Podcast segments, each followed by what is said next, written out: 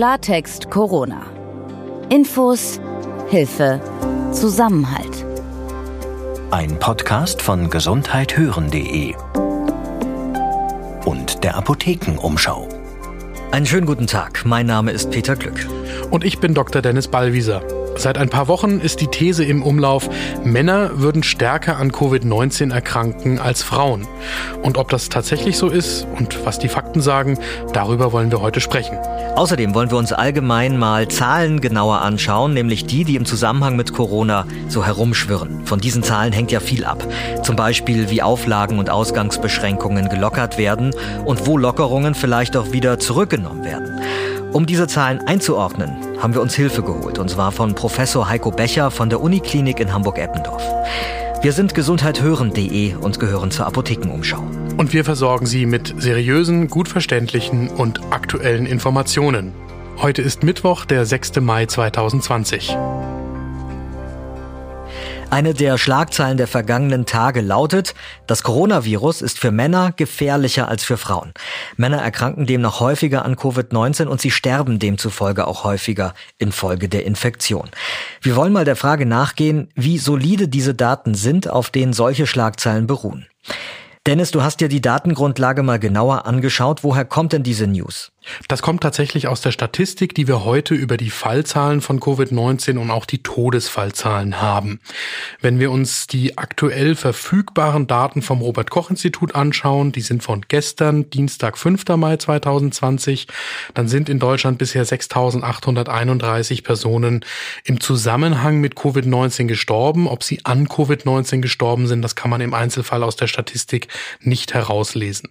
Und da waren es eben 56 Prozent Männer und 44 Prozent Frauen. In absoluten Zahlen, das sind ungefähr 3800 Männer gegen 3000 Frauen. Und das heißt, es gibt offensichtlich bei der Schwere des Verlaufs und auch bei den Todeszahlen einen Unterschied zwischen den Geschlechtern. Weiß man denn in der Wissenschaft oder ahnt zumindest, äh, woran das liegen könnte? Es gibt Vermutungen. Wissen tut man es noch nicht. Dafür ist auch wieder die Datenlage noch zu unklar. Insbesondere sind die Fallzahlen auch einfach noch zu niedrig. Wir haben zwar jetzt diese absolute Fallzahl von Erkrankten und von Todesfällen, aber wir haben noch keine Untersuchungen in die Tiefe rein, was denn die Männer zum Beispiel an Vorerkrankungen gehabt haben. Jetzt wissen wir aus unserer normalen Bevölkerungsbeobachtung, dass Männer häufiger rauchen als Frauen. Das ist schon mal ein Risikofaktor auch bei Covid-19, weshalb Männer häufiger einen schwereren Verlauf haben könnten und auch häufiger daran sterben könnten. Das ist aber noch nicht klar, ob es auch tatsächlich so einen Zusammenhang gibt. Etwas Zweites ist, dass Männer häufiger übergewichtig sind als Frauen. Auch das ist ein Risikofaktor für einen schwereren Verlauf bei Covid-19 und könnte eine höhere Sterblichkeit bei Männern gegenüber Frauen erklären. Das heißt, da geht es ja mehr um Lebensführung, die sich dann auswirkt und die geschlechtsspezifisch ist.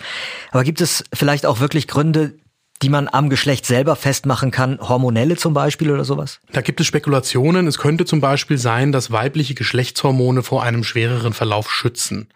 Das sind aber eben Spekulationen, weil es da noch keine Daten aus Studien gibt, die diese Spekulation auch unterstützen würden.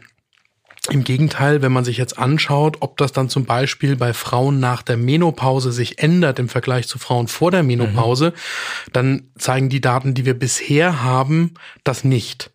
Aber ich füge jetzt immer wieder ein, Daten, die wir bisher haben, was wir bisher wissen. Die Krankheit ist noch sehr jung und aus den Daten, die wir heute haben, die sind immer an relativ kleinen Gruppen von Menschen erhoben worden. Das kann gut sein, dass sich das in einem Jahr anders darstellt und man in der Nachbetrachtung über alle Patienten dann zu anderen Schlüssen kommt. Wie muss man sich das denn vorstellen? Wie gehen denn Wissenschaftlerinnen und Wissenschaftler da jetzt gerade vor und ähm, wie wird das aussehen, wenn mehr Daten vorliegen werden? Ändert sich dann die Art der Forschung? Im Moment versuchen die Wissenschaftler, während die Behandlung von diesen ersten Patienten stattfindet, so viele Informationen wie möglich zu sammeln und dann Beobachtungen daraus abzuleiten. Meine ganz blöde Zwischenfrage. Heißt das, der behandelnde Arzt sammelt gleichzeitig auch Daten oder hat er dann immer noch einen Kollegen daneben stehen, der eher wissenschaftlich drauf guckt?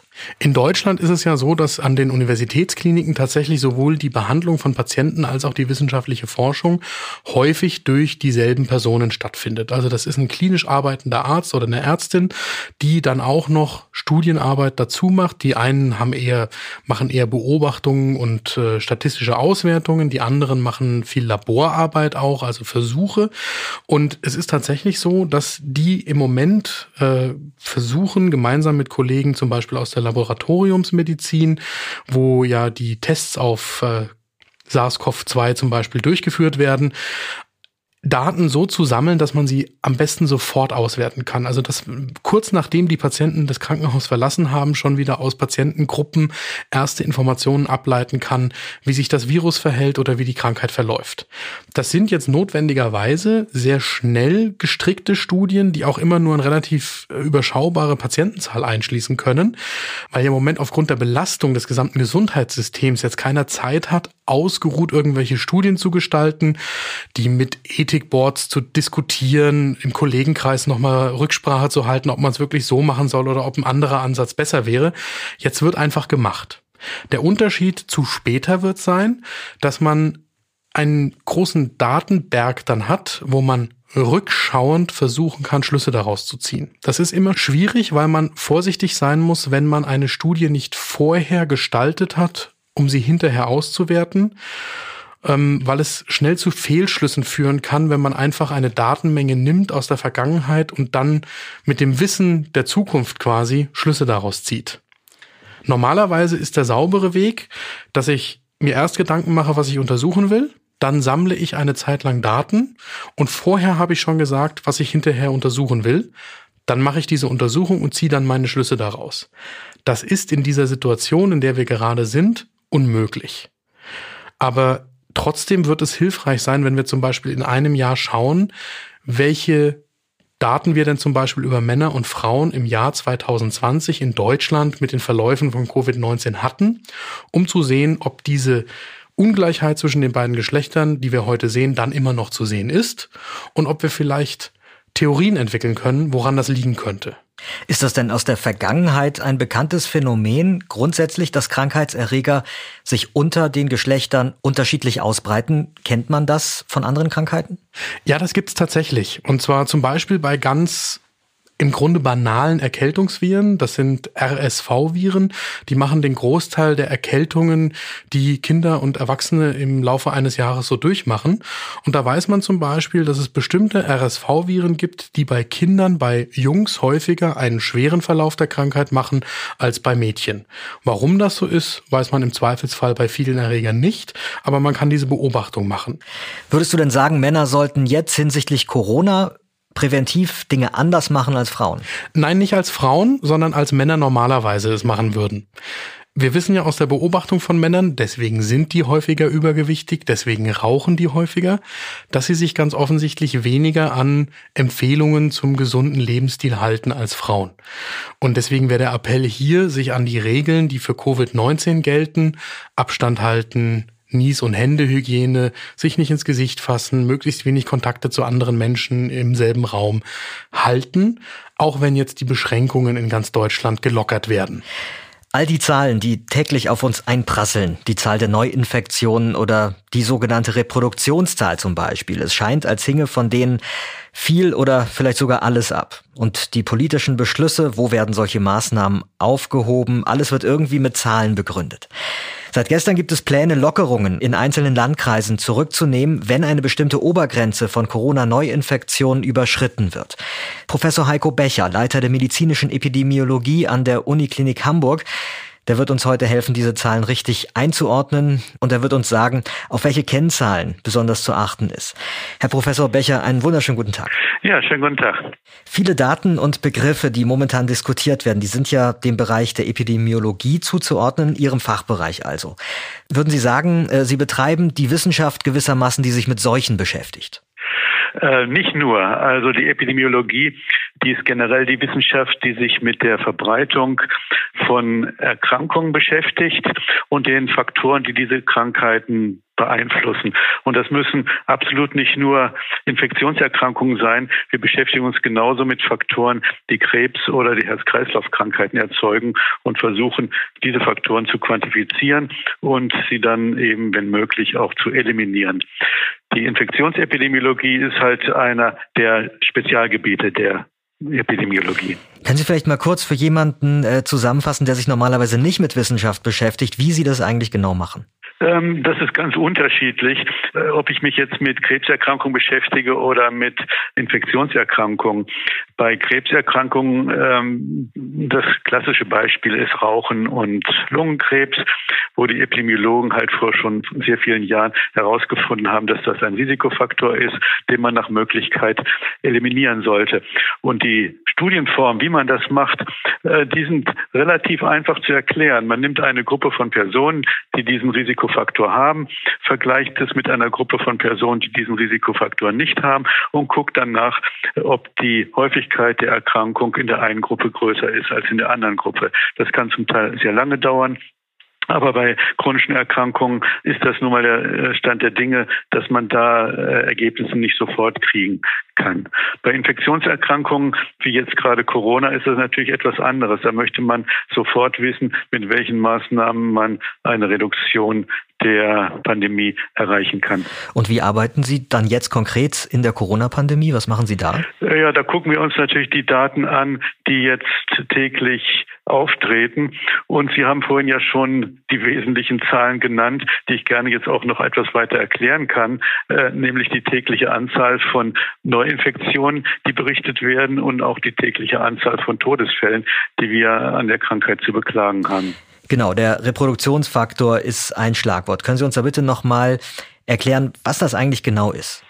Ja, das ist im Prinzip eine sehr einfache Maßzahl, die man vollkommen gut verstehen kann, ohne irgendwas von Mathematik oder Statistik zu verstehen.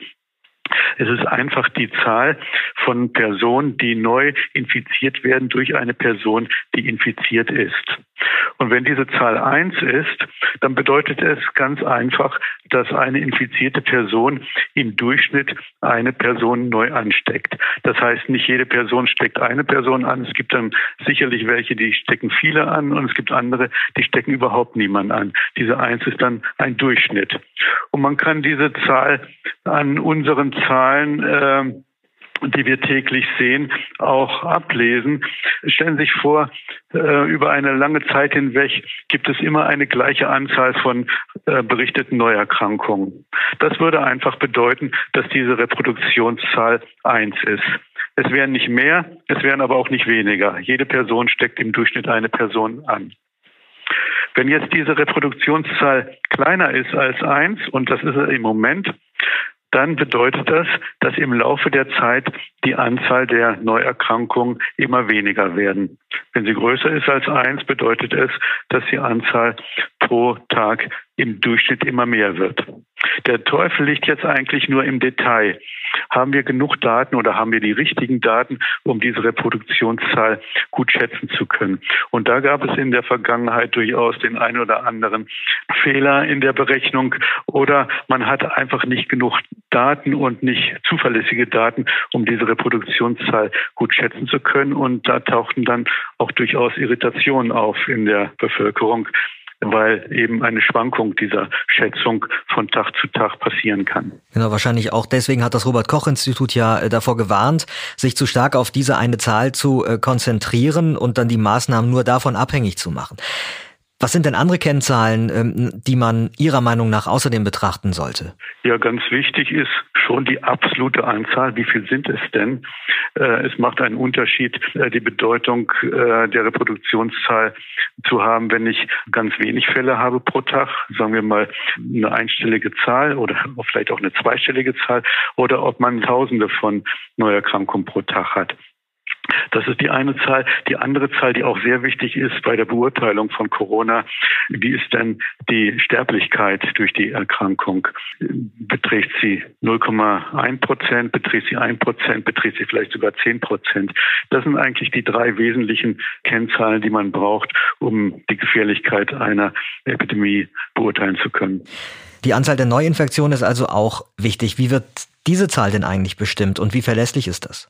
Ja, die wird dadurch bestimmt, dass jede ähm, neu diagnostizierte Neuinfektion ihren üblichen Meldeweg durchläuft und diese Zahl dann beim RKI eingeht.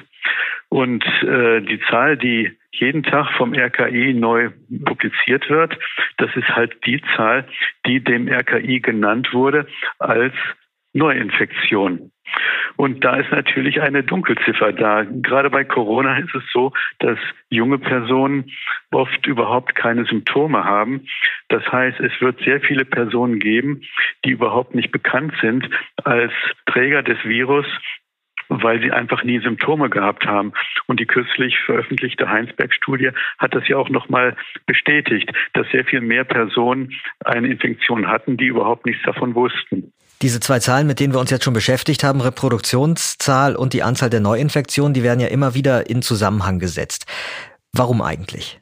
Wir, wir sehen auf der einen Seite die Verlaufszahlen. Wenn ich mir das jetzt angucke in den letzten Tagen, äh, wir sind seit einigen Tagen bei einer Zahl unter 1000, also in der gesamten deutschen Bevölkerung. Es waren mal über 6000. Das ist äh, Anfang März passiert, als so viele äh, Neuerkrankungsfälle pro Tag äh, berichtet wurden.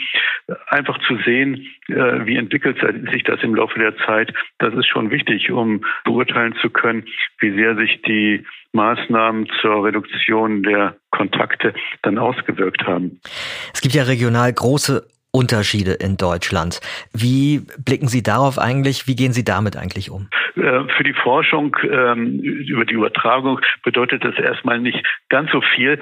Aber wir müssen natürlich gucken, ob sich ähm, Infektion äh, lokal ausbreitet und ob es vielleicht schon ähm, Bundesländer gibt, wo praktisch keine Neuerkrankungen mehr äh, auftreten.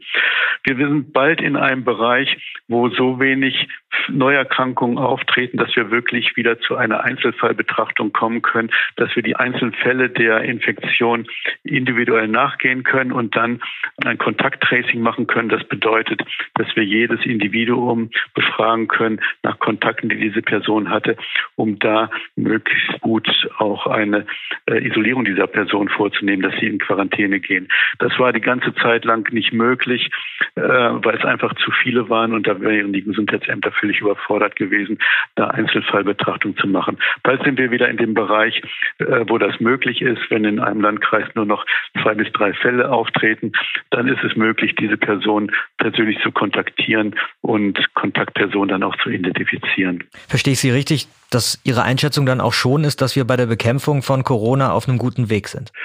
Auf jeden Fall. Wir sind auf jeden Fall auf dem guten Weg. Äh, das wurde auch von RKI-Seite kürzlich wieder bestätigt, dass man im Moment sehr zufrieden sein kann über die Effekte der Ausgangsbeschränkungen und dass man auch sagen muss, dass sich die Bevölkerung insgesamt sehr gut darauf eingestellt hat und wirklich äh, Verhaltensänderungen da sind, die sich auch nicht nur beschränken äh, auf ältere Leute, sondern dass auch die junge Bevölkerung sich durchaus der Gefahren bewusst ist, dass sie es sind, die die Infektion weitertragen können, obwohl sie selbst vielleicht gar nicht betroffen sind, äh, haben sie ja auch Eltern und Großeltern und äh, auch die junge Bevölkerung weiß ganz genau, dass sie ihren Teil dazu beitragen muss, um die Infektion weiter in den Griff zu bekommen und gegebenenfalls auch ganz zu stoppen, bevor ein Impfstoff verfügbar ist.